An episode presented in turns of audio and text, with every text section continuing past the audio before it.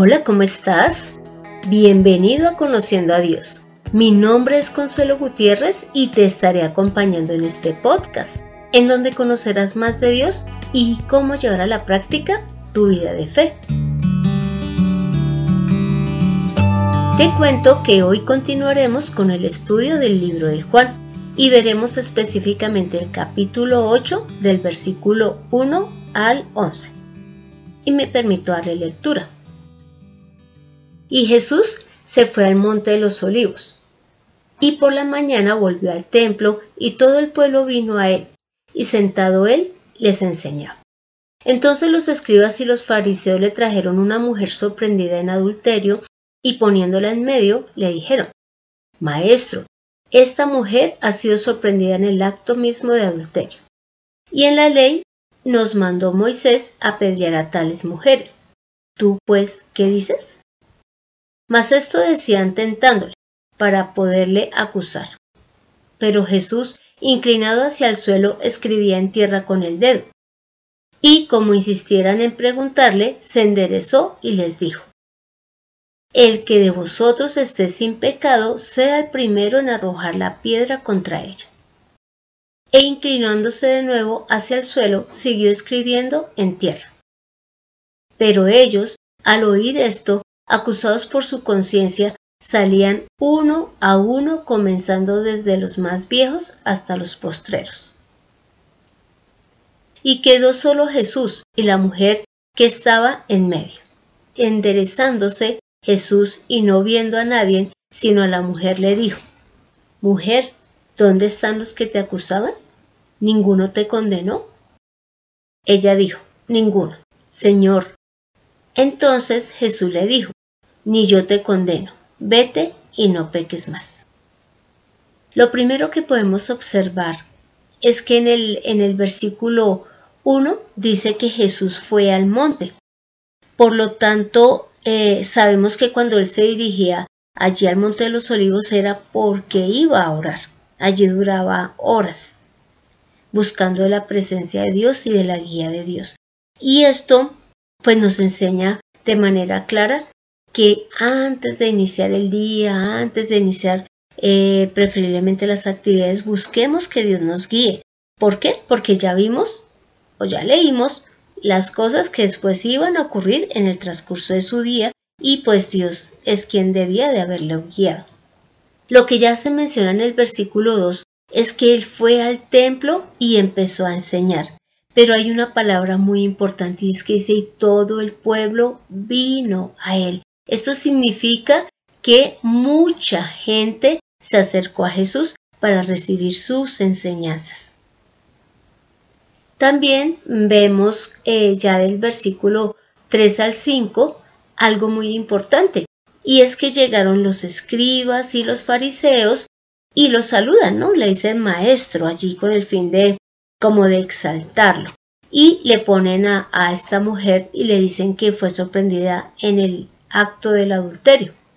Pero mira que estos escribas y fariseos dicen lo que está escrito en la ley. Por lo tanto, este segundo punto que podemos observar es que ordena la ley frente al pecado. Y dice así, y en la ley nos mandó Moisés apedrear a tales mujeres. ¿Tú pues qué dices? Mas esto decían tentándole para poder acusarle. Como podemos eh, ver, ellos conocían la ley. Y sí, mira que en Levíticos 20:10 dice de la siguiente manera. Si un hombre comete adulterio con una mujer casada, si comete adulterio con la mujer de su prójimo, el adúltero y la adúltera morirán irremisiblemente. Así que aquí surge otra inquietud, y es ¿dónde está el hombre con el cual esta mujer estaba cometiendo adulterio? Pues no sabemos, pero de aquí, según la ley, si era que ellos tanto querían cumplirla, debieron de haberlo traído a él también. Pero ya vimos que están exprobando a Jesús, lo están tentando. Y debido a esto, podemos observar ya a la mitad del versículo 6 dice, pero Jesús inclinado hacia el suelo escribía en tierra con el dedo. Y como insistieran en preguntarle, se enderezó y les dijo, el que de vosotros esté sin pecado, sea el primero en arrojar la piedra contra ella. Y siguió enseñando. Así que acá lo tercero que podemos observar es que Jesús le empieza a dar la aplicación a la ley, pero no solo a la mujer, que eso lo están haciendo ellos, sino a estos escribas y fariseos. Porque claro, si ellos quieren acusar a la mujer, pues también deben de analizarse en cómo están ellos. Y mira ya lo que ocurre con los fariseos. Lo podemos ver en el versículo 9. Pero ellos, al oír esto, acusados por su conciencia, salían uno a uno, comenzando desde los más viejos hasta los postreros. Así que, como podemos observar la aplicación que Jesús le da a la ley, los acusa. Y es que podemos ver que esta mujer estaba cometiendo un pecado visible ante pues muchos, y ellos se pudieron dar cuenta. Pero estos escribas y fariseos tenían pecados que era probable que la gente no se diera cuenta, pero que su conciencia sí les acusó. Y lo otro que podemos ver ya en este tercer punto en donde Jesús aplica la ley a todos los que le están, eh, tanto a la mujer como a los que la llevaron, es que la ley no justifica a nadie, sino que la ley lo que hace es darnos a conocer que estamos en pecado. Esa es la función principal de la ley. Y, lógicamente, que lo que ellos estaban pidiendo en cuanto a apedrear a la mujer estaba correcto, pero esto no aplicaría solo para ella, sino para estos escribas y fariseos, quienes también, debido a lo que su conciencia les decía, habían pecado, y es que debían de morir. Es cierto que ellos la llevaron con razón, pero el objetivo que tenían no era aplicar la ley en ella, sino tentar a Jesús. Y cuando Jesús ya les aplica la ley a ellos, ellos también salen condenados y por lo tanto con la instrucción de ser muertos, si es que tanto deseaban cumplir la ley. Así que ya cuando ellos se van, inclusive desde el más viejo hasta el más joven, también ya se menciona ah, allí al final del 9 dice, y quedó solo Jesús y la mujer que estaba en medio. Enderezándose Jesús y no viendo a nadie sino a la mujer le dijo, ¿Dónde están los que te acusaban? ¿Ninguno te condenó? Ella dijo, Ninguno, Señor. Entonces Jesús le dijo, Ni yo te condeno, vete y no peques más. Así que como cuarto punto podemos ver que Jesús ahora le está dando cumplimiento a la ley. ¿Por qué? Porque le estaba hablando a la mujer y está, le está preguntando a ella, ¿ninguno te condenó? Y ellos dicen, ella dice, no, ninguno. Y la mujer podemos ver una actitud en ella y es que ni se excusó ni explicó por qué estaba cometiendo adulterio y ella solo estaba esperando a ser apedreada, pero ninguno de los que pretendían hacerlo lo lograron porque se, se sintieron también acusados. Así que en esta parte y según lo que contesta Jesús, Él está mostrando a quién vino a buscar. Y es lo que dice en Lucas 5:32 y es que vino buscando no a los justos, como se creían los escribas y fariseos, sino a los pecadores, pero para que ellos procedan el arrepentimiento, o más bien nosotros, cuando Jesús viene a nosotros, desea que procedamos al arrepentimiento y es lo que le dice a ella, ¿no? Ni yo te condeno, pero no peques más. También con este acto, con estas palabras, Jesús está demostrando que tiene autoridad para perdonar pecados, así como también lo dice en Lucas 5:24, en donde dice que el Hijo del Hombre tiene autoridad en la tierra para perdonar pecados. Y no solamente eh, el de esta mujer y el, y el de todos los que se eh, encontraron con Jesús mientras Él estuvo en la tierra, sino a cada uno de nosotros cuando realmente le recibimos en nuestra vida, cuando creemos en Él. Y lo tercero que podemos ver que cumple Jesús en esta última porción que, que va del 9 al 10 es que Él le da cumplimiento a la ley. ¿Por qué? porque si bien es cierto, él perdonó a la mujer y dijo que no la condenaba, él sí pagó sus pecados, los de ella, en la cruz, y a su vez los tuyos y los míos los pagó allí cuando murió en el madero. Y mira lo que dice en 1 Pedro 2.24.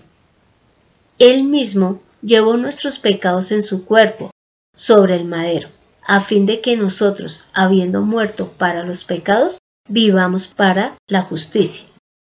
Por sus heridas ustedes han sido sanados.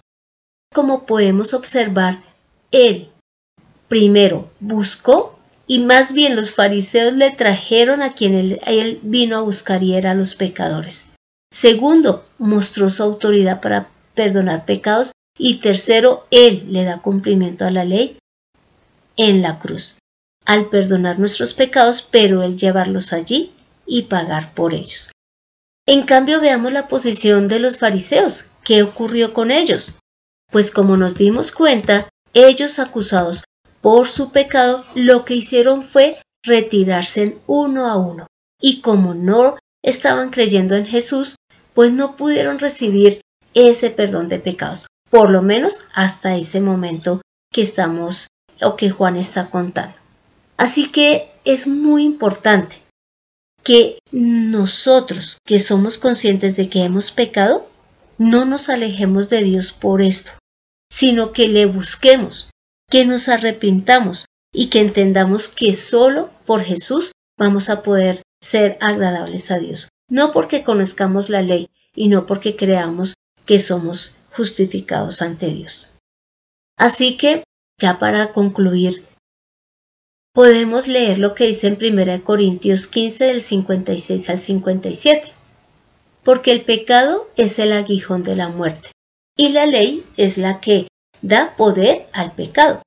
Pero gracias sean dadas a Dios de que nos da la victoria por medio de nuestro Señor Jesucristo. Y sí, esta mujer pudo salir libre de esa condena que tenía, de ser apedreada, porque Jesús, que era el único que la podía apedrear porque él sí estaba libre de pecados, la perdonó, sabiendo que igual cumpliría la ley él en su propio cuerpo al morir. Y entonces nosotros, ¿qué debemos de hacer? Acerquémonos a Jesús, no tengamos temor por nada, veamos más bien ese regalo tan maravilloso de poder recibir el perdón después de que nos hemos equivocado. Pero eso sí, hemos de arrepentirnos y de buscar no pecar más, porque eso demostrará el amor que le estamos teniendo a Dios por darnos el regalo de tener a Jesús en nuestras vidas y de poder recibir el perdón de pecados. Así que ahora te invito a que me acompañes a esta oración final.